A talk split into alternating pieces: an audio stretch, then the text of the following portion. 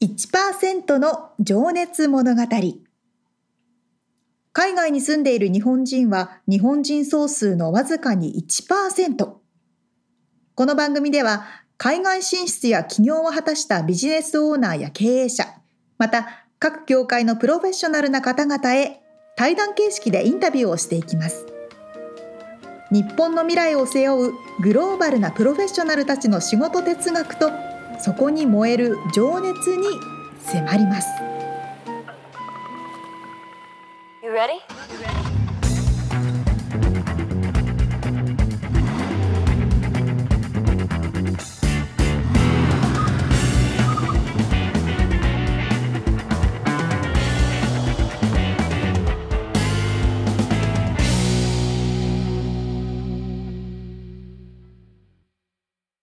こんにちは。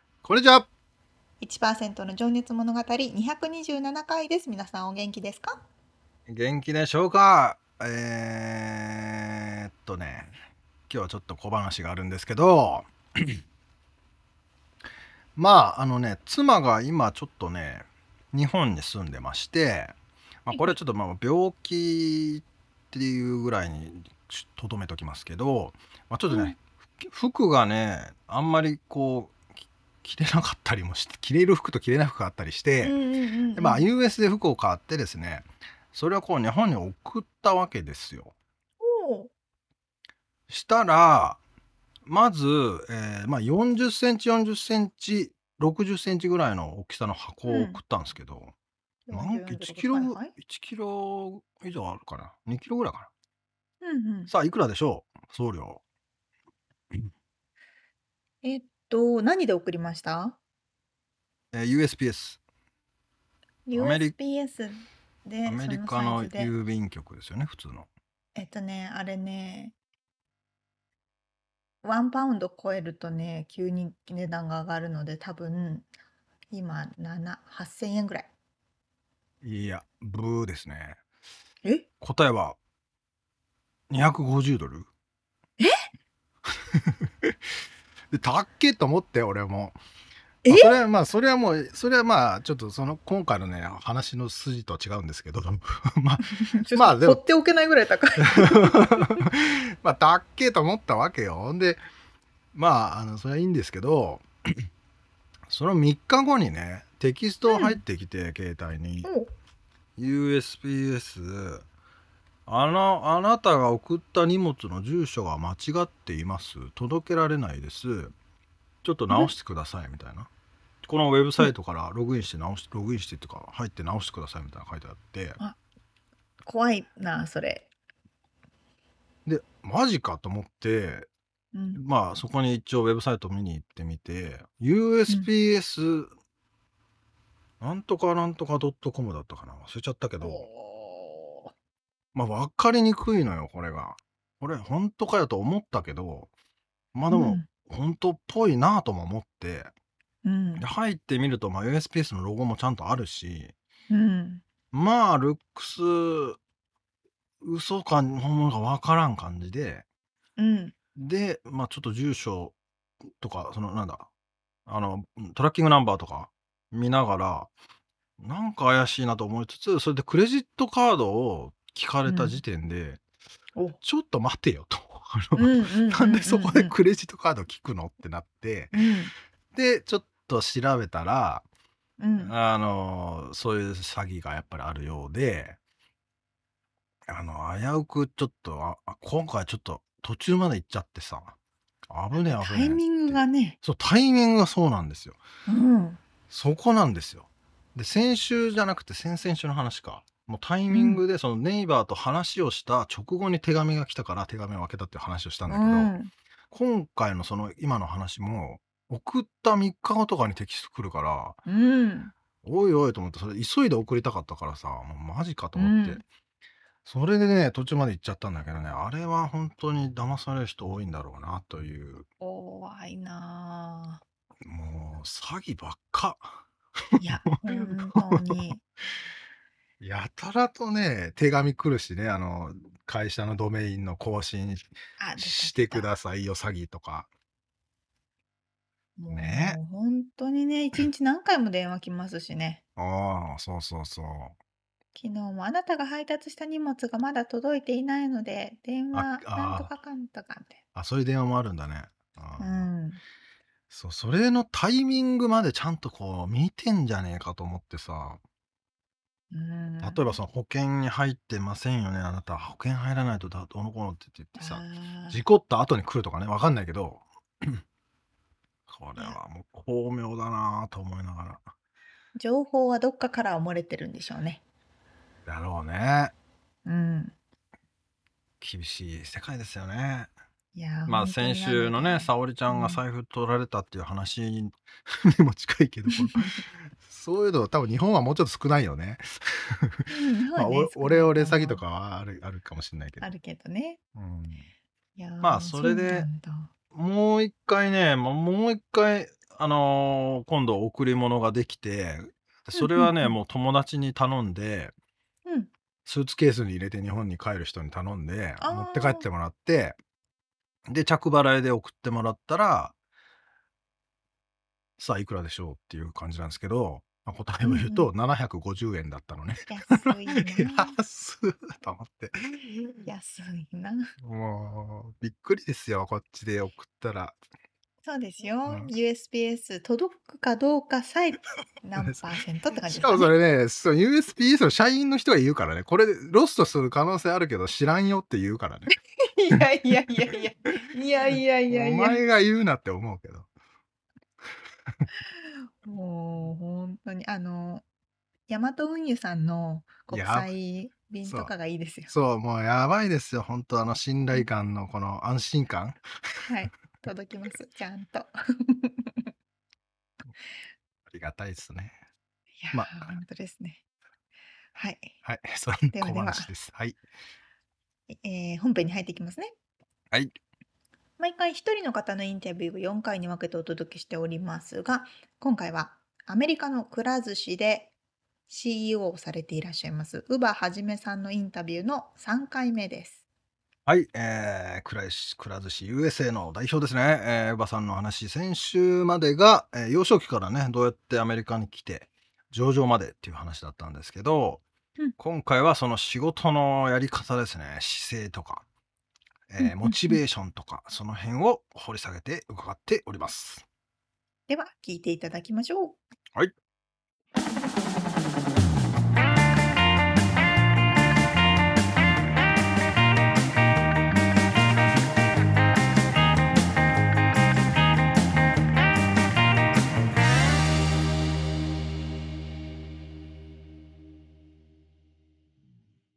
はい、えーじゃあ今からですね、仕事の掘り下げをしていきたいと思うんですけど、はいちょっとあの、質問事項をね、軽く投げてはいるんですけど、その前に、はいはい。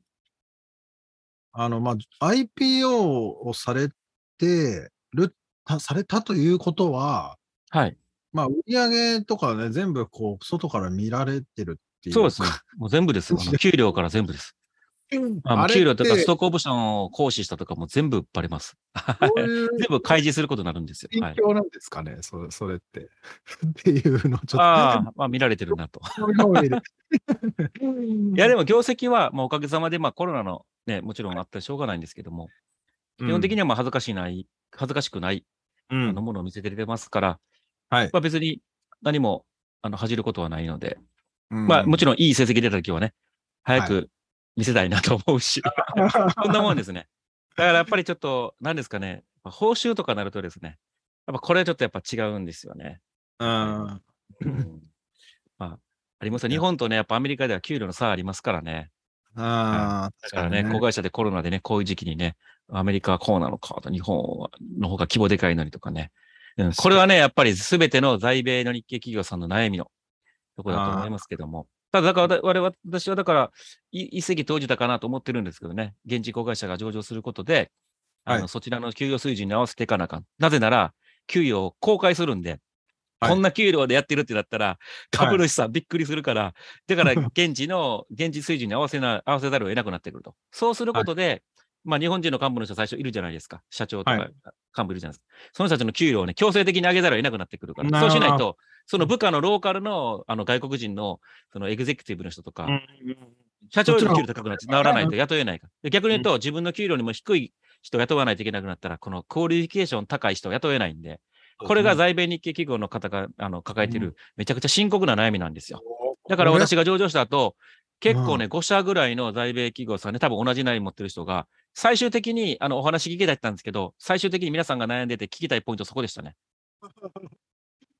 いやそれはでもよくよく聞いてみると、本当に大きな仕事をされたというか、こう、日本のね、経済これ初めて。てですから、はい、多分日系企業の子会社が上場したのは多分うちが初めてだと思いますし、レストランチェーンも、あの日系企業レストランチェーンがあの上場したのは初めてだと思うんで、まあ、風穴開けたと思ってるんですけどね、個人的にはそこに関しては。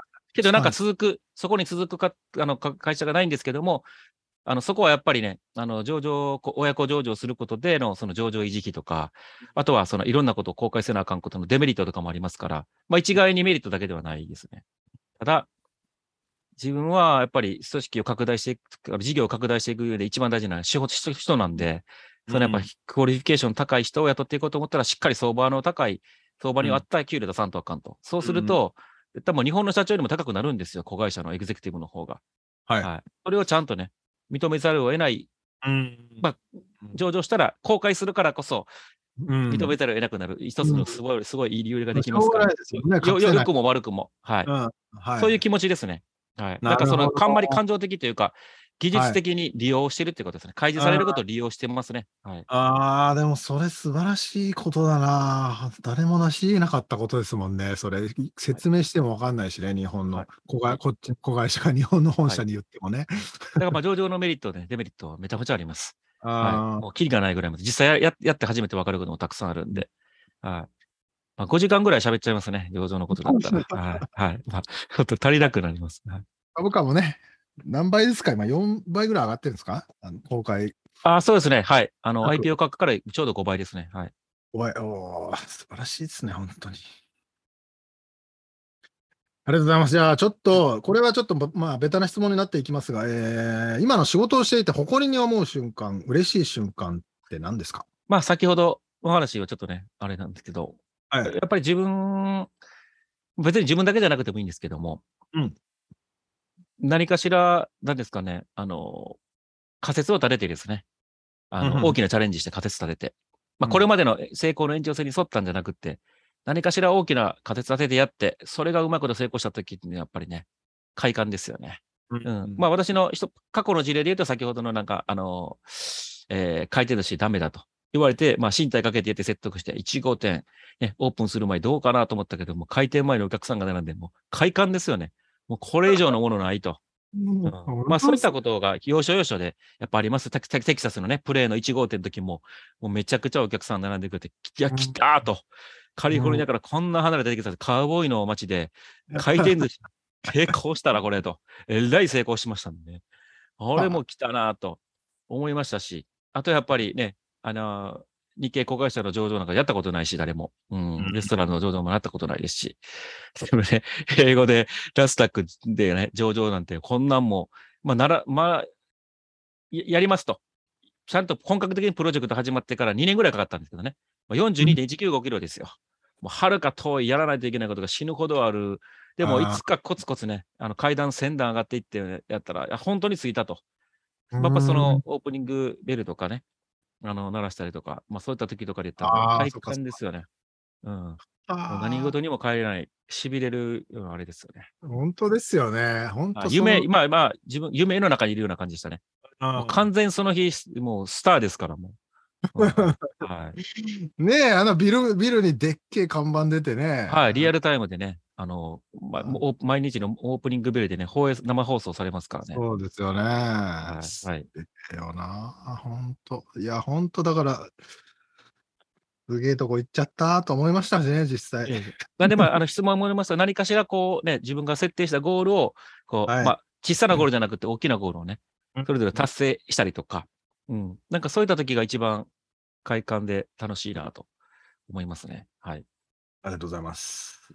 そしてちょっとあこれは僕は、いや、皆さんにちょっと伺ってるんですけど、あの、仕事の哲学ですね。乳母さんにとって、まあ仕事のポリシーとか流儀と言われるものというか、こだわりみたいなものってこれがですね、なんか、漠然としたものっていうのはないんですけども、例えば、あの人物評価に関してはこうとか、うん。あー。あの意思決定に関してはこうとかね。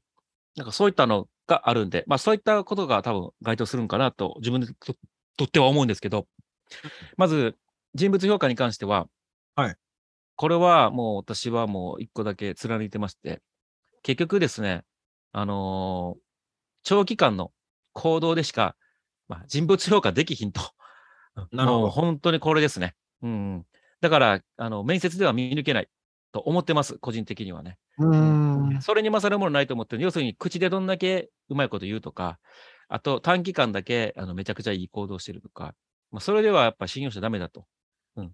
で、口がうまくなくても、あの、おべんちゃら使わなくても、あの、長期間、めちゃくちゃ、あの、しっかりと、あの、しん、あの、なんか不器用かもしれないですけども、しっかり、あの、行動を起こし続けてる人をやっぱり評価して大事にしてやるべきだなっていうふうには思ってますね。やっぱりアメリカって、あの、プレゼンテーション上手い人がめちゃくちゃいるのと、結構短短短距離型の人が多くて、私もそうなんですけど、どちらかというと。短期でガーンとやるときはめちゃめちゃ頑張るんですけど、それはでも一切頑張らなくなるとか、どうなってんみたいな。180度変わった、変わったなと思う人とかもいるんで、あの、日本の時からそう思ってたんですね。日本の時から、あの、人物評価っていうのは、あの、長期的にうんうん見るべきだと。いや、たまにね、おううんん。アメリカはドドライな人が多いというか、その働き方もね、ちょっと文化が違そうですねったりしますしね。別にドライ、イでもいいんですけども、うんあ、の、派手なこと言わなかったらお弁当は使わないと。けれども、彼は、例えば、あのいや、実は昨日、あの、先週末、どこどこの店でこんなもんだったんですよと。え、どうしたと。大事だったと。いや、あの、休みの日やけども、彼に連絡取ったら、あの、すぐに対応してくれたよと。うんで全然それをアピールせずに、何も報告せずに、当たり前のこと言ってると。あ、もうこれはもうめちゃめちゃ信用できると。あこういうのがもうずっと続いたら、あ、彼は信用できるなと思うんです。ーでもたまにうん、あの、すぐにね、私に成果を報告してきて、いや、実は昨日こんなことがあって、こんなして、私こうした。けれども、実は、あの、何回か聞いたら、たまにそういうこともあるけど、大体は彼は休みの日に電話かけても絶対繋がらないとかね。仕事の日にも繋がらないとかね。やっぱそういうのがやっぱあるんですよ。単純な例で言ったらね。これは単純な例ですけども、はい結構ね、あの、それを見ていったら、あの、人間違いないんですけども、まあ、アメリカで難しいのはなかなか長いこと勤めてくれないから、長期間での行動で見るっていうのが難しくなってしまうと。だからアメリカで言うと人物評価は非常に難しいですけども、うん。まあでも、ね、日本の聞いていらっしゃる皆さんだったら、まあ、人人の評価ですね。は、長期間の行動、特に自分とか会社とか、その人が困った時の行動で判断するのがもう一番信用、信頼できます。これが一番間違いないですね。調子いい時、調子いい時にこうしても、調子悪い時に手のひら返す人もいますから、うん。はい、いいこと言ってても、自分が困った時に手のひら返す人もいますんで、なるべく長期間で、しかも困った時にどういう行動を起こしたか、素晴らしい行動を起こしてくれた人は、特に困った時に、相手が困った時とか、相手が大変な時、こっちが相手な時、そういった異常な時、異常事態の時に起こす行動で評価した方がいいと思います。100回うまいこと、あの、いいこと言うよりも、1回めちゃくちゃ素晴らしい行動を大変な時に起こした人のことの方が信用すべきとか、まあそういったことは、あの、心情として、まあ哲学と言われるかわかんないですけど、うん。でもそういう時こそやっぱり本音だったり本本性とかがね、そうです。そうです。垣間見れますからね。そうですね。まあそこでね、ミスし、ミスしてね、すごいミスして、そんなことないのになんでミスしてんとかね、責任追及してくる人と、まあそういう人と結婚しちゃダメだと思いますね。普通はね、大変や、どうしたと、行こうと、これ行こう、とりあえず、えいいからそんなもんと、解決しようとか、気にせんのは俺がこうするとかね、そういう人と結婚すべきだと思いますね。うん。はい、そうした人と採用すべき、そうした人と仕事すべきだと思いますね。なるほど。はい。じゃあそこが、あとは、ああとそのなんか意思決定とかね、意思決定とかになると、やっぱり、あの、そういった統計とかね、確率、うん、究極さっき、なるべくさっき言った単純なレベルまで突き詰めてですね、A と B、確率で言うと B のが高いと。だから B でいこうと。だからそういったふうに、まあ、突き詰めてやるようにします。論理的に、確率統計的にとか、そういった形での意思決定するようにしてます。それすることで、えーその意思決定が間違ってたとしても、じゃあなんで間違っててんと。確率上はこうだったけども、ここは、今回はこうだったと。あ、じゃあ次は、こういう要素も比較検討の中に入れておこうとかね。そういったことになってくるんで、あまあ当たり前なことかもしれないですけども、多分人よりこだわってその辺はやってると思いますね。はい。あでもそういったね、あのーケースが増えてくれば、その、ぶうばさんじゃなくて、その下の方がお判断ですね。するようになりますもんね。おっしゃる通りですね。がいなくても判断できるようになってくるわけです、あとはやっぱり、り経営層が意思決定するときっていうのは、意思決定間違えることもあるんですけども、間違ったとしても自分たちはこういう根拠をもとに意思決定したと。けれどもはい。ダメだったということで、まあ、その責任逃れっていうわけじゃないですけども、やっぱりあの会社の大きなディシジョンを下すためにですね、うん。勘でとかね、俺の経験上とかね、過去はい。どこどこでこうだったからとかね、そんなんでミスしたときっていうのはやっぱね、責任追及されて、やっぱそれで職を失うこともある,、あると思いますよ。だから無逆で無責任なね、判断になりますけど、無責任な判断にならないようにするためにっていうのもあるし、その判断能力を改善していくっていうのもありますし、板倉さんがおっしゃったように、あの、こういった判断基軸があれば自分以外の人も判断しやすくなるといったこともありますし、まあ、特にこういったいろんな理由から結構大事だと思いますね。はい。フランチャイズ的にね、展開していく場合は、例えばそういったことね、大事ですしね。はい。という形で、はい。あの、意思決定ではこうとか、人物評価ではこうとか、あのー何ですかね、会社のルールっていうのは凡人をベースにやらんとあかんとか、まあ、いろいろあります。いろいろあります。あとは、うん。あの、うん客会社のことを客観視するとか、自分のことを客観視するのが大事とか、まあ、いろいろあるんですけど、キリがないと思いますんで、ちょっと。あーそういったものって、なんか、社内の経営陣にもシェアしていくんですか？その、乳母さんの、この、なんて言うんだろう、法則みたいなものがあるわけですよね。いや、なんか、その、社長塾みたいな、そんな恥ずかしいことはしないです。あの、あいや、なんか一個一個、もし自分が意見分かれたりとか、自分がこの人の評価になるときになったら、いや、私はあの長期間の行動で判断するのが自分の信条としては正しいと思ってるんだけども、彼はもう、口は、あれ、あの、口下手だけども、8年間、ずっと、あの、誠実な行動をしてきた私は、今回彼は高校だと思うとかね。まあ、そういったことで、判断出すときにポロッと言うようにします。うんそうしない。と、人が欲してないときに情報を出したって、耳か、左から耳に抜けるんで。はい。そうですじゃあ、情報は肩になりすぎてもダメなんですよ。はい必要としてるときに情報をポンと出す出さないと、頭入ってこないから、なんか、うん偉そうに自分がこう思ったら過去の経験とかね、相手が聞きたくないときに言ったって、何言ってんねん、こいつと。なんかね、こう耳が痛いというかね、そういうことをたまに俺しちゃいますよね、やっぱり。はい。はい。だからまあね、あの最近の歌でね、説教は快楽っていうね、歌詞でありましたよね。ああ、そうなんだ。わかります、わかります。あの、はいほんまに、たまにやりたくなるときあるんですけど、いや、でも、でも本当おっしゃる通りですよね。うん。でもやっぱり、本当に必要な時にね、相手が必要と思ってる時に、あ、このパターンだったら、あ、こういうこと言ったら彼ね、ガーンと響いて、この一言が何年もずっとね、自分が忘れてもか、この人が覚えてくれてね、あの、いやー、あの時、おばさんに言われたこの一言が、とかって、はいあ、俺は忘れてたと。それでいいと思うんですよね。うん。いいこと言ったろうとかね、うん 思ったって、そういう時絶対響きませんからね。入んないですもんね。ただ、うざいだけですよね、逆に。そうなんですよね。はいうん、でもそういう意味では、だからそのコミュニケーションの取り方も、やっぱり多分、噂なりのなんつうのかな、やり方があるんでしょうね。で私はだから自分からね、あの飲みに誘ったりとか、あのミーティングを自分から依頼したりしないですよね。向こうがミーティング依頼して困ったとか問題あった時に、あ自分はこう思うと。なぜなら自分はこういう心情でやってると。うん、それがヒットしたらね、もうずっと覚えてくれて、あれだと思いますし、あとは自分なりに取り入れてくれたりするかもしれないですけど、うんうんあんまりなんか求めてない時に言っても、あんまり効果ないなと思ってますね。自分がそうでしたか？ら、人のね、どんだけ創業者がすごいったって、俺は違うと思うって思ってましたから。それは日本で成功したけど、アメリカでは違うとかね。いや、それは社長はやり方だけど、俺はもっといいやり方があると思うとかね。思ってましたから、まあ、人ってみんなそうじゃないですか。自分のことを特別と思いますから、皆さん。うんはいだから、じその時にヒットしたことしかやらないですから。うんはいはい。特にね、自信を持ってや仕事してる人はそうですもんね。そうですね。はい自分のこと信じてますからね。そうですね。はい。じゃあちょっとそういう人がいいと思います。そういう人がいいと思います。はい。そうですね。うんはいえーこれはね、僕ね、2015年の過去のインタビューでもさせてもらった質問になっちゃうんですけど、はい今のあなたを作ったルーツは何だと思いますか？ああ、そうですね。これもまあ、たまに考えるときあるんですけど、ううんん。まあ、自信の構築じゃないですかね。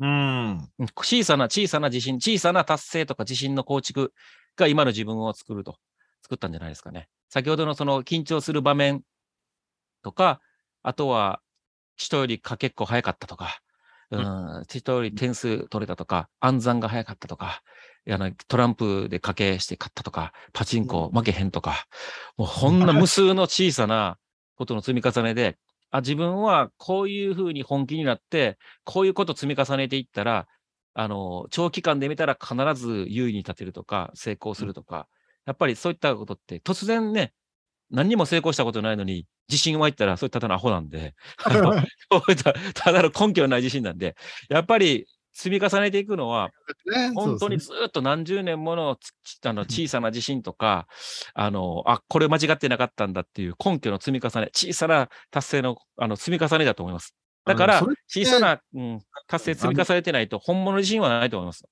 自分にしかわからないですもんね、それって。自分が積み上げてきたものだから、はい。それは自分を信じるために絶対必要ですもんね。はい。だから、その、なんか、受け入れの言葉になりますけども、まあ、うんその、先ほどの仕事の哲学になるのかもわかんないですけど、やっぱり、まあ、経験に勝るものないっていうのも私は思ってますね。例えばうん IPO なんて、いや本読んだら IPO のプロセスとか、こんなんこんなんってなりますけど、実際ですね、IPO の頭中におるのと話100回聞くの、まあ、100分に聞かずで、100分に聞かずってところじゃない、もうそうじゃなくて、経験はもう、100分は一つの経験にしかずというか、もう、もうそうだ100回やってももう全然届かないんで、ややっぱ経験大事だと思うんですよ。やっぱこの時代は、経験せんでも簡単に YouTube で成功者の人の話聞けたりとか、あの本とかググったらなって、もうすぐに自分がその位置に達したように若者が思っちゃうんですよね。自分はそっちサイドにおると。っていう立ち位置から上からなんか、あね、企業を分析したりとかね、おるんですけど、あはい。まあやややってみたらと思いますけどね。違った。CFO 採用してとかね、CEO、あの、CMO 採用して、ママーケをこうしてとかね。ああやってみたら上場企業で CFO を採用するっていうのはどんなプロセスかってね、どんなステークホルダーって、どんなあれしてコンペンセーションこう決めてね、やってみたらと。言うのん簡単やけど、うんうんやってみたらと。できへんよと。うんはい、すみません、話して。重い、重いですね、言葉が。こう軽く喋るけど、いえいえ、どんな質問でしたっけ？すみません、話それちゃって。あなたの作ったルーツは何ですか？あルーツ、ルーだツ、はい。まあ、いわゆるなんで、まあ、小さなアチーブメントとか自信の積み重ねが多分今になったとね。いうとこうんろですね。はい。そっか、でもね、昆虫一つ取るにしたってね、ここで、ここにおるんちゃうかって言って、こう目、目星をつけて、罠そうを仕掛けて。ですよ。もぐら山なんてね、この辺に腹びろカマキリがおるとかね、こっちがオオカマキリがおるとかね、こっち、なぜか知らんけどアブラゼミが多いとかね。あー すいません、しょうもないことですけど。はいでもそれがね、経験の積み重ねで、やっぱりここにおったかっていうのそうがなんですよ。あと、もうご存知の方もいると思うんですけど、まあ、セミ取るのはお昼がいいんですよね。あ、そうなんだ。セミお昼になったら、あの、天あのあの太陽が暑くなってですね、下に涼んでくるんですよ。で、しかも寝るんですよ。で、泣き止んでね、泣き止んで静かに木の低いところにおって寝てるんですよ。だ手で簡単に捕まえれるんですよ。なるほどね効率めちゃくちゃいいんですよ。こんなんもやっぱ小学校なりに分かってましたからね。で、大人になってね、後付けで理屈分かるんですよ。子供の時はそんなん知らないですよ。けど、昼間だったら低いところにおると。なるほど。そういうのが、やっぱりね、遊びだったり、守備だったり、仕事だったり、いろんな発見があるんで、まあそういったところ、好奇心持っていったりとか、そういうことしてたらどんどん積み重なっていくんじゃないですかね。うん、確かにね。そういうとこですよね。はい。いやーじゃあありがとうございます。もう一個ちょっと質問なんですけど、これはですね、まあ、ねえ、こう、プレッシャーもいっぱいあると思うんですけど、こんだけね、大きくなられると、その、今のあなたを引っ張ってるモチベーション、まあ逆に言うと、へ、へこむっていうか、まあ、ちょっと、ちょっともう辛いとかいう時ないんですか？みたいな質いやああの、まあ両方とも関連してるんですけど、はい。私はですね、あこれ、高さん話さんかったかな。私ね、人参をぶら下げるんですよ、自分に。あ、なんか聞いたかもしれないけど、うん。はい。はい。例えば、あの、まあ、IPO2 年のプロセスだったんですけどそうで、すね、いわゆる。うん。なんで、あの、IPO 成功したら、もちろんストックオプションでね、まあ、あの、あれだとか、報酬がこのあるとか分かるじゃないですか、ある程度ね。まあ、そのためにやったわけじゃないですけど、もちろん。けども、まあ、成功すると。でも、逃げ出したいんですよ。IPO なんうんかほんまめちゃくちゃ大変なんで、逃げ出したいんですよ。次やりたいかって言ったら、どうかなと思ったら大変だったんで。なんですけど、ここ乗り越えたらこんなリターンあるってことを結構明確にするようにしてます。それをめちゃくちゃクリアにイメージするために、自分がこれ成功したら、私はあの、あの東京のここに家買うって決めてたんです。この辺りになるほど。だから、上場うん2年間で大変な時があったら、しょっちゅう日本に帰って、あの定期的に日本帰って東京に行って、この辺に自分が住むんやということで歩いてね、参加して、あのあ、こんなとこに住めたらなというふうにして、人参を確認しに行くんですよ。人参を。人参見に行くんです。ショーウィンドウの人参見に行ってですね。ああ、ああ、そしたらやる気がまた絶対これ住んだるぞと思ってましたね。だから、なんか大きな目標あるときは、人参をぶら下げるっていうのもありますし、だからそういったプロジェクトの時はそういうのありますし、あとは例えば、小さなことで言うと、やっぱ先ほど言いました通り、なんかアーニングスコールとか、あ決算発表会とか、あと投資銀行のあのコンファレンスとか、また英語でプレゼンなんで、もうほんま私、はい。英語下手くそな私としては、めちゃめちゃプレッシャーなんですよね。うん。そういう前の日に、なんかあの、美味しい焼肉食べに行く予約入れたりとか、なるほどね。この、うん、これ終わった後に日本に帰るようにあ予定組んだりとか、これ終わったらとか、この前にとかね、なんか前後に、あのこれ終わった後に何かし自分にご褒美があるように設定してやるのが自分のモチベーションのあの管理術。これは自分のコントロールでできますんでね。うん、結構ね、使えると思います。だから先ほど、うんあと、あとは、なんか、大きなミーティングとか大変なのは金曜日とかに入れるようにするとかね。じゃあ、うんあの、休日がご褒美じゃないですか。なるほど、なるほど。うんはい結構使えると思いますけどね。はいうん、それっていうのは、じゃあ逆に言うと、その社員のマネジメントにもそういうのは使われる。いや、他の人には全然強制してないです。あの、それぞれはい、それぞれ、はい、人それぞれ、あのね、ああじゃあの月曜日に、自月曜日にでかい山ややりたいという人もいるかもしれないから、あくまで自分はそういうふうに思ってると分いうことですし。はい。なるほどね。はい。そなんで、モチベーションを維持するのはそれで、だからうん私は、あの、普通に、あの嫌なことは嫌やと思うし、逃げ出したいことは逃げ出したいと思うし、疲れたなと思ったら疲れ、休みたいは休みたい。というふうに、普通の人が思う習性を利用して、だからこそ、まあ、そういった弱い自分を奮起させるために工夫をしてると。でも、うんそんなことを感じないスーパーマンは何もする必要ないと。勝手に人の成功のやつを見たら、もっと頑張ろうと思う、めっちゃ純粋な人もおると思いますけど、私は人の成功とかを見て頑張ろうとは、そういうタイプじゃないんで、もうそんな高い次元にいないんで、休めるとか、うまいもんだとか、よかれとか、そんな次元なんで、でも意外と聞いたりします。自分が聞いたらいいんです。はい。うんはいすごいね。だから経営者だったから、こういうあるべきとかみたいな、いらないと思いますね。あくまで自分がどう思うべきかと。う。うんん、で、いいと思い自ます。分のことをあのちゃんと分かってるってことですよね、それはそうですねはい。うん自分こうやっをてやったら。あのやる気出すんだろうっていうのは、はい。自分で客観視できる。はい、なんか役になったとか、取締役になったとか、経営者になった、トはいップになったとか、トップになったらこうせなあかんと。でも、はいそのこうせなあかんと思ってることが居心地悪かったら絶対やらん方がいいと思います。はい、はい。はい、私、普段着ユニクロですから、はい。いいんですよ、それで。でも、今ね、いあの、実際もう、こう、なんていうんだろう。トップ、もう出世街道をずーっと上り詰めて、上り詰めて、えーそして日本人がやったこともない、そのね、あの、その、日本の会社の子会社としての上場っていうのも果たされて、そうですね、はい。そこからまだまだでも上に行くっていうのはどういう、まあ、それはちょっとまた次回のセクションで伺えばいいかな。あ あ、はい、わかりました。はいそう。ですね。そうしましょうかね。はいだからまあ、ああんまりへこ、あとあとは先ほど、まあ、あれでしたけど、へこ、へこむっていう時ありましたっけ？モチベーションを上げる。へこむ。あうんまあ、ちょっとそれは、あの、モチベーションの逆になると思うんですけども、その、へこんだ時に、あ、へこむですか？いや、へこむはね、売り上げ、売り上げで一喜一喜一憂しますよ。一喜あ一一憂の、一喜一憂の積み重ねが1年後になってますからね。一喜一憂せんかったら真剣にやってないんちゃうかなと思います。一喜一憂のレベルもありますけどね。やっぱりでもね、3日連続売り上げ低かったりとかしてへこんだりとかしますしね。なんか自分の英語全然伝わってなかったとかね。みんな、ああはは言ってたのに、あ、ちょっと実は分かった。後でジミーがっていうのは何言ってるか分からんかったとか言われたらね。あと、英語のジョーク滑ったとかね。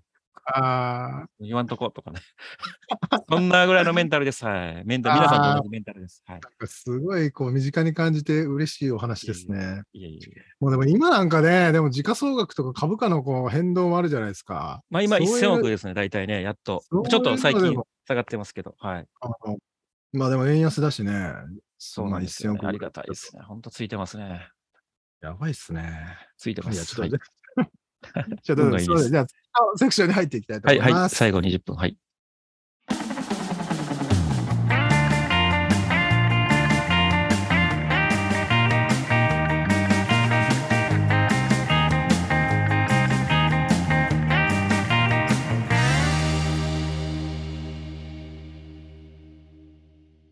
お話聞きながら、ウバさんがアメリカでこれだけ成功されている理由ですごく納得したのが一つあって、はい。あの、これぐらい投資をするとか、まあ、これぐらいのお金を使うっていうことを数字をもとにして決めるっていうふうにおっしゃってたじゃないですか。プレゼント化する時とか、うんうん。あれってすごくやっぱアメリカのビジネスに合っているというか、うん。日本って結構感覚的な部分とかやっぱ話でっていう部分とかがあると思うんですけどアメリカってみんな本当に合理的だから数字をもとに。統計をもとに。そうだね。っていうことをこう提示されたら非常にこう納得する人も多いだろうし、いろんなだって経験の人とかいろんなねそれこそ多人種多様性がある国ですけれども、うん。やっぱ数字をもとにって言われたら納得するだろうなって思った。数字だけは世界共通言語ですからね。そうんうん。あのー裏も表もないというかね。うん。ねだからトップはウバさんで日本人だとしてもやっぱりその直下 CFO とか、CMO とかっていうのは多分アメリカンで、そういう人たちが何を見るかっていうのはやっぱ数字だもんね。うんうん、ほんと沙織ちゃんが言う通りだわ。そのその気質をウバさんが最初から持ってたんだよね。うんそこにこだわるっていうね。うんーアメリカでねこれだけ成功されているということは、うんそれがたまたますんごいいい感じで合致されてるっていうそうだね部分があるんでしょうね。確かにねそれもあるだろうな。なるほど。す。ごいなと。多分高校野球とかでもそうなんだろうなと思いますよ。日本は 頑張れみたいな根性だ意外と根性だみたいな。意外と根性だ。だけど多分アメリカの場合は数字で iPad とかで見ながら、うん。これがこうだからこういうふうにここを攻めろみたいな。映画あったよね。それなんだっけ？マネーマネーボールだっけ？なんかそういう映画あるよね。そのそれでああごめんアメリカの。アメリカの？えー。もちろんだからその数字を見て全部確率で、うんうんうん。この選手はここに置くべきだとか何番に打たせるべきだとか、うんうんうんうんそういうのを全部数字で出してブラッド・ピットだったっけ？だな誰か。結構有名な映画だと思うけどね。それもすごい面白い。それは数字うんでへー。全部確率でこう配置を変えてでうんうんうん。優勝していくっていうみたいなあー話、なるほうんどだ。から今沙織ちゃんが言ったような話そのままの。へえ。まあでも日本の高校野球もさすがに今は見てんじゃねえか数字まあさすがにね。昔はもうもちろん気合と根性だったかもしれない まあね野球は強いですよ日本は多分あそうですね。だからそう数。字とはなかなか強いと見てると思うけどねまあでも本当でもそこポイントだね確かに、ううんん。アメリカで成功した要因の大きなポイントだねそこはそうですね。うんだからあのみんな日本で成功している経営者の人たちがアメリカで成功するっていうわけではないと思ーうんそうだね、う。うん。その気質が合ってる合わないっていうのもそうですねある。しねうんうん。いやあとあのコミュニケーション力が高えって思ったあのこういろんな角度でまあもちろんよく喋るっていうのもああるんだけど、うんうんうんうん あのこう自分を大きく見せないとかさこうまああとなんその欲しがってない時に情報を与えても響かないよっていう話をしておりましたけど。あーおっしゃる通りです。これに関してはね。僕もねまあ人のことあの言えないというか自分でなんか説教して自分で酔っちゃうみたいなし時もあったりするんだけど説教っていうかまあ後輩とかにね話をしたりとかね。うんまあでもそれを分かりつつそういうことやっちゃったりもするんだけどただまあ営業をしてた頃は、まあ10年11年広告営業してましたけどあのやっぱりそれはねあの情報はその、うん。ひたすら商品説明しても聞く耳持たない時にそれを喋っても誰、何の意味もないのでうんうんうん。とにかくあの向こうからあこの人知りたがってるなって思った時にしかも情報を出すなっていうのはもう言ってたんで、まあ、それはあの、ま、間違いないなというか、だから商品説明しせずに帰ってきても OK だよっていう感じで言ってたんでそのその人が聞く耳を持たないんだったらあの意味ないからね。でその聞き聞きで欲しいなって思う時にちょっともうもったいぶもったいぶらなくてもいいんだけど、あのーじゃあ教えましょうかみたいな感じでスパッと話をするとスッと変わってくれるみたいなあのものはあったからね。だからへえうんめちゃめちゃいいあの営業のいやでスもそトラテジーですね。そうでもだから1時間時間がもらえたとしたらその最後の10分だけで、えー商品説明をして、それで契約っていうのが普通のなんか勝ちパターンな気はするけどね。うーんんまあでもそういうだからそのなんか人の心理というかすごくこう把握していらっしゃるなというかですね、うん。コミュ力高えと思って思いますね。総合的にね。笑わせるしね。こそこめっちゃ大事ですよね。う ねえ。なんだかだってなアメリカのどんな大事な会議でも何かしら絶対笑い取ろうとするじゃないですか。で一気に空気変わるからね本当にね。いや本当に。うん。あの YouTube で TED トークとか見ててもすごくわかる。どんな話題でもみんななんか最初にちょっとちょっと笑い取ろうと。する。うん。まあちょっとねアメリカンジョークのわざとらしいやつもあるけどあの、うん。まあでもそれがあるかないかでねああちょっと肩の力抜いていいんだなってなるからね。うんうんう。うんん。さすがですよねいやーすごい。そういう場で英語でプレゼンとかしてるのが本当にすごいと思う。あ当に緊張するだろうなと思うけどね。ようやっとるわーと思いますわ。すちょっとこんな僕が そんなに言葉遣いをするあれはないんですけど。まあそして、はい次回は最終回ですね。はい、えー、そんなウバさんの今後のビジョンですね。うん。これもまたね、面白いお話があります。まあ、とにかくやっぱり情報量が多くてね、何話したっけな。いっぱいありすぎて。うん。そうですね。まあ、まあ、あとその、やっぱりこう、ウバさんから、だから、えー説得力あるな、みたいな、その若い世代のメッセージとか、まあ、あと最後に、えー恒例の思い出の曲とエピソードなんかも聞いちゃっております。はい、楽しみにしております。はい。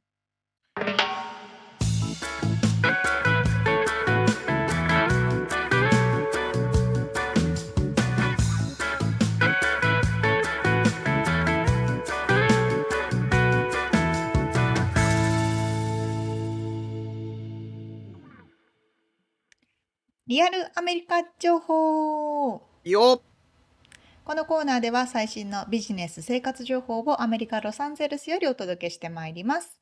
はい、えー今日は？また私の体験談なんですけどあ、最近ちょっと話題が盛りだくさんでいろいろお話しすることがたくさんあるんですけども、うん。えっとこの前あのいいね。新生活ね。いいね。あそうそうそうそう新生活ねいろいろはいい。ろんなことがありいろんなますけどことありますね。うん。は旦那と一緒にご飯を買いに行きましたと。い。あのボイリングークラブ？スーパーじゃなくてレストランにってことね。はいはいはい。レストランにピックアップに行ったんですね。はいはい。ボイ。リングクラブってわかります？なんていうのかな、うんルイジアナ風？ケイジャン料理と呼ばれるやつね。ケイジャン料理手づかみで、手づかみで食うやつね。そうそうエビとか貝とかカニとかコーンとかソーセージとかがビニール袋の中に入ってて、はいはいはいはい。真っ赤なケごちゃイジャンソースで、はいはいごちゃごちゃに味がすじゅわーっと染みついてるものをこう手でねうん。取りながらこう手であれ、ちなみにね、エビだと思ってるけど、多分ザリガニだと思うよ、それ。ザリガニがメインなんですよ。だよね。そうザリま私はいつもザリガニはちょっあ、とあ、でもザリガニはやめてって言うんだ。いつも、はい、シュリンプにしてます。確かにな。え、みつさん、ザリガニいけます？ザリガニいけるけどね、別に。そうなんだ。でもちょっとザリガニばっか食ってるとちょっと、ん？ってなるけど。いや、でもいけるよ、私ア。メリカ、なんかアメリカに来て友達の家で、今日なんかザリガニ料理一緒に食べようって言って作ってくれて、目の前に初めてザリガニが あわーって出てきた時に、すごい衝撃を受けて。そ、れ何人それ？アメリカ？ンアジア人、アジアンアメリカンの子かな。あなんですけど、なんかね、日本でーザリガニっていうまあ確と、かにな。ちょっとびっくりするよね。あの小学校の時にドブから取ってきたザリはいはいはガニ。よく釣ってたよ 俺もあのパンをパンをちぎってさ。あ、そうそうそうそうそう。あの釣れたって釣れたっつうかなんつうか 糸垂らしてね。あそうそうそう。あのイメージじゃないですか。そうそう、まあ、あれは勝ってたよね。それでもうどんどん臭くなってきてさもう早く捨てようみたいな親に怒られてさ結構食べても結構な癖の香りがしますよね。はいはいはいはいはいまあでもそれを消すためにあのスパイシーなこのソースなんじゃないの？なるほどね。あの濃い味の？はいはいああ、そういうことか。うんまあいいや話がの腰を折りましたけどあそれを いや、そ取りに行って？それも、それもそれで面白い話なんで、まあそこは全然メインじゃないんですけど、はいはいはい。まあそれをいつも大好きなんで、ちょっとはい。遠くまで30分ぐらいかけて取りに行っあじゃあて、ザリガニじゃなくてエビのやつを取りに行ったの？ねエビのやつをはい取りに行って、もうすごい楽しみに家に帰って映画見ながら食べようと思って、えあー。ピックアップをして、はいはい。車でブーンって、ちょっと走ったら、ピーピーピーピーって車が言うわけですよ。ああ帰り道なんでだなんだ。そう帰り道で。高速乗る前ですね。はなんだと思ったらあのえっ、と温度メーターみたいなのあるじゃないですか。C と H って書いてある。いあああれ温度メーターなの？あのオイルオイルの温度があ上がっちゃってますよ的なやつ？オイルの温度なのかな？こういろんなメーターが、ね、あって、うんうんうんそうそうそう。それがもう H 振り切ってるんですよ。みたいな。ああああ暑いよっていうことね。そう。でうん。その日はちょうどヒートウェーブが来てるすごい暑い日だったんですけど。ここ最近熱波でねカリフォルニアやばかったですけど。そう。なんです。まさにその熱波の最中にはいはいはい。あの車も暑いってなっちゃって、はいはい。いわゆるオーバーヒートですね。はいはでもすぐそこの駐車場隣にあった駐車場に止めていうんたまたまガソリンスタンドだったのでうん止めてこうちょっと上あの、えっと、ボンネットか日本語だと。ボンネットを上げてみたら、はいはいはい。そのエンジンを冷やす液体がもうなくなっててクーラントってやつね。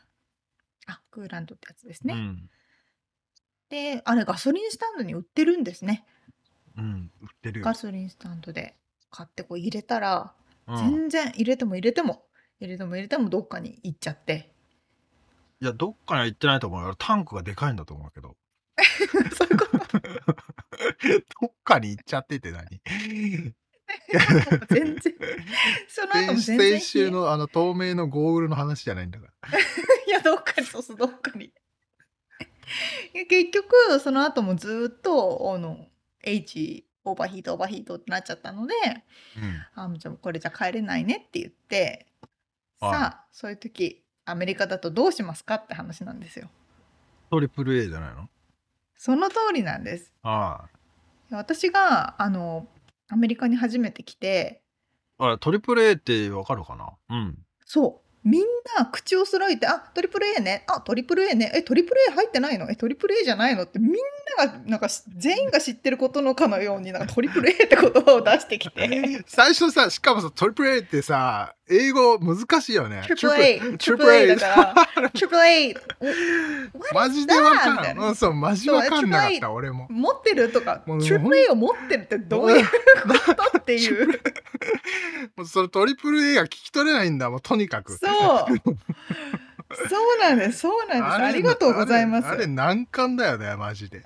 いやマジで。っていうあこの共通言語。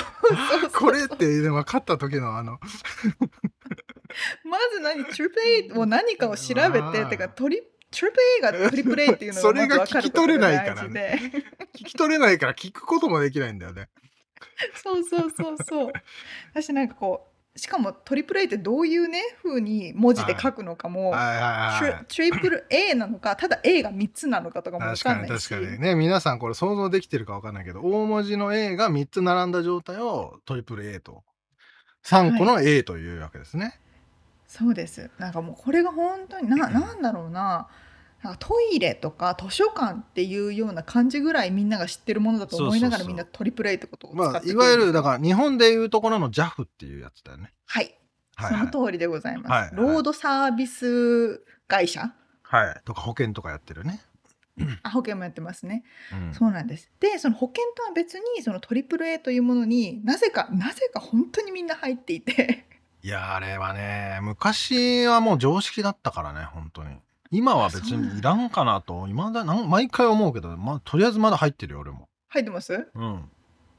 そう。やっぱそうなんだ。やっぱ本当にみんな入っててもう何かあったらあ困ることないよ。とにかくあなたの持ってるでしょ？もちろんっていう前提であまあね。なたのトリプル A を呼んでって、だから警察とかとなんかこう話したとしても、はいはいはい。自分のトリプル A でって言われるからあー。もう全員が入ってるものだと思われてるわけですよ。はいはいはい。で沙織ちゃんは？というような状況でえ私も入ってますので。ああそうね。そこ 入ってたのね。そうそうそうそう。まあはい。それちなみにどっちの車だったの？沙織ちゃんのうん。車か那の彼の。あそうなんだ。そうです。でも車好きじゃなかったっけ？車のねあのもう一個の車。ああじゃあ別にあんまりケアしてない方なんだあのーああるんだね。メキシコとかに持ってってブンブン走らせる。もう別にもうパかっぱらわれてもいいぐらいのもうどうなってもいいぐらいの まあ車な。そうだあのピカピカの方じゃないやつね。あそうですか。へえへえああるんですね、そういうのがね。うそういうのがうまくあるんですけど。ん、なるほどね。なのであの皆さんおなじみのトリプル A に。はいは電話もしない。これもまたね前回クレジットカードが盗まれた時のあの対応と一緒でトリプル A のアプリを開いてい。はいは右上のあのトーイング牽引牽引ですよね日本語でねトーイングすい。るはいはい。車を牽引するその牽引のアイコンをピタッて押せば、はいもうあれですよ30分後にはあ、そうなんだ大きい。車が来てくれ。れるんですよ昔は電話してたけどな。そうなんだね。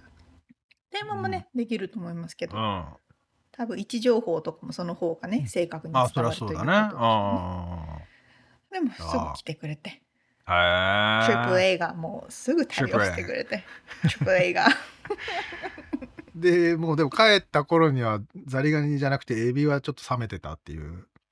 なのでもう我慢しきれなかったのでああのトリプル A を待ってる間ですねああ、なるほどね。駐車場で それをおっぴろげて食べてました匂いをプンプンさせながら。プンプンさせそしたらね なんとこれ蜂がめっちゃ寄ってくるんですねそりゃそうだ、匂いがすごいもんだって。そうそうそうそう 何十何十メートルから向こうから来るんじゃない？おおいい匂いするぞっつそう多ってすごい。そうそう。それでまあまあちょっと食べられたんで、まあまあ面白いね。ということでアメリカすごでい災難の話ばっかり続いてる気がするんだけど。そうそうそう。トラトラブルとでも でもなんかそのトラブルばっかトラブルが起きてもなんか大事に至るトラブルは全くなくて、うん。そうちちなんか大きそうに見えるんだけどちっちゃいうん。ことが、まあね。そのトラブルから勉強することのがめっちゃ多いって感あー。そうだね。まあ。じです。そうそうそう。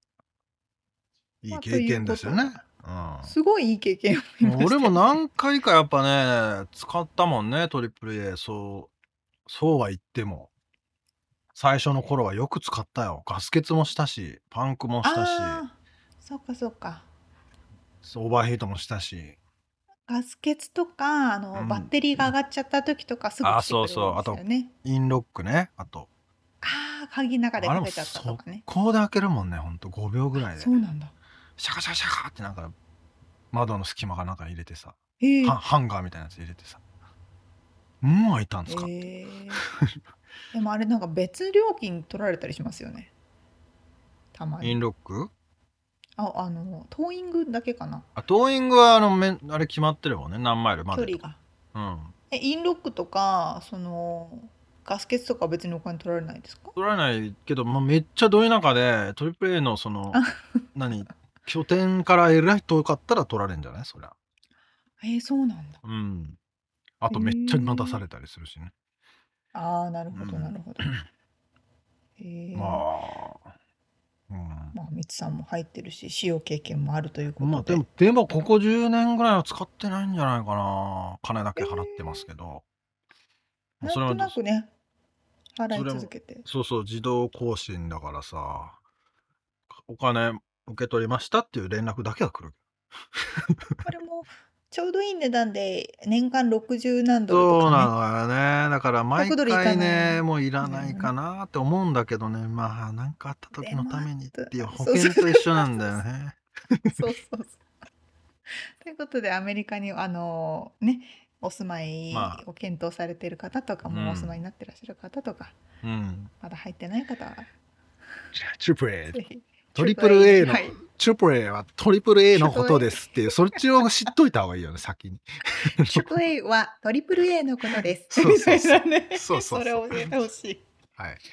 ということで、トリプル A についてお届けしました。はい。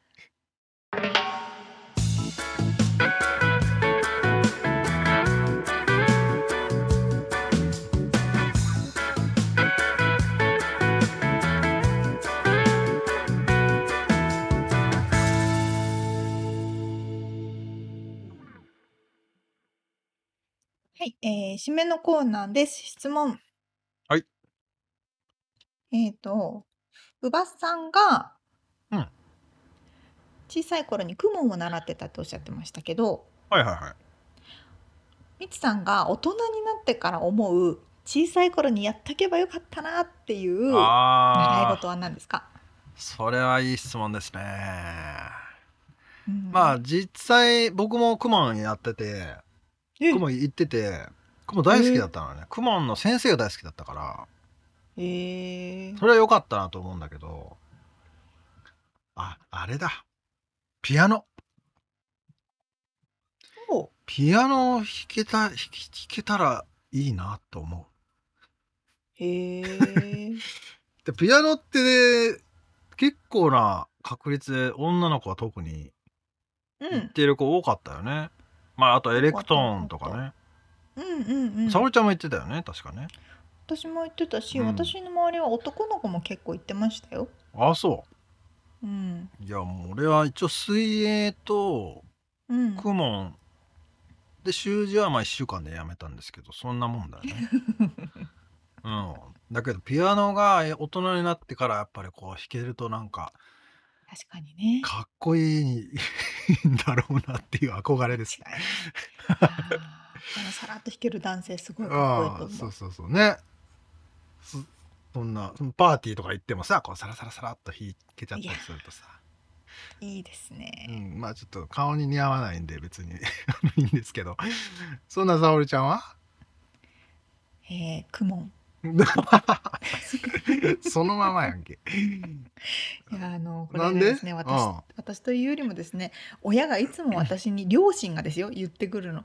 私たちのひゆもうすごい大きな後悔が一つあるんだと。はい。私数字弱いんですよ。ああそのす公文を習わせなかったことが私たちの最大の後悔であるってことすう。ごい言われるあそう。からまあそうなんだ。まあでもやっぱ公文ってでもすごいんだなとク思って。モンってやっぱねなんかやっぱあんだろうね。まあ、うんまあまあ人によるとは思うけどね。別にそんなのどうでもいいじゃんっていう人もいると思うけど。うんうんうん。うん。あとまああそろばんとかね。ああはいはいはいはい。そろばんね。ね。あれも一見意味ないように見えるけどやっぱりすごい頭の中で計算できてるもんね。かなりの桁の数字までいけるもんねあれ。うん。ぱ時間の短縮と効率化とその基礎の数字のうん能力みたいなところをそうそう考えるとね。そうやっぱ苦手意識を持ってしまうとそのおばさんのね確率の話じゃないけど細かいね統計がもう見たくないと思っちゃったりさ、うん。なんかね確率論で話されてもって思っちゃったりね あのするとそっちにやっぱ弱くなっちゃうもんね苦手意識が。発生するとね。あーだからいいですね、やってたんですね。まあ、うん、とはいえでも俺ももっと数字に強くならなければとは思ってますよ。でもやっぱりね妻とたまにジョークで妻が計算できない時に「クモン行った?」って聞聞くもんね俺「クモ行ってこい」ク行ってこいって言うもんねそうなの。そうなんですよね。でちなみにアメリカにもクモンありますからねあのあります。クモン式ねすごいなあれなんどれぐらいフランチャイズあるんだろうねね。うんまあでも俺クモンに行ってもね遊んでただけだけどね友達とまあただドリルはまあやらされたけど、そうね、ドリルみたいなの、ね。すごいスピードで終わらせて友達と遊んで帰りに駄菓子屋に行くのがもうとにかく楽しみだっ 昭和のすごいスピードで終わらせるっていう。バーって。た。それがだって同じことをもう何回もやらされるからね。あーやっぱそれだ、それだ、それだ。反復練習みたいな。足し算も何回やったか。あーいいですね、やっぱり。じゃあまあ子供生まれたらね雲に行かせてくださいよそれは。絶対ですね。自分も一緒にいいかな。あそうだね。子供の宿題は自分がやるみたいうんそうそうですね。いいじゃないですか。うんえーということで今回お届けしたインタビューとあとリアルアメリカ情報のインフォメーションはブログに掲載しております。podcast.086.com podcast.086.com または1%の情熱物語で検索してみてください。はい、えーっと、番組がちょっとでも面白いと思っていただけたら、ぜひフォローをお願いします。お便り、レビューもお待ちしています。そして、番組サポーター、パトロンさんからのご支援も引き続きお願いします。詳細は、ウェブサイトを見てね。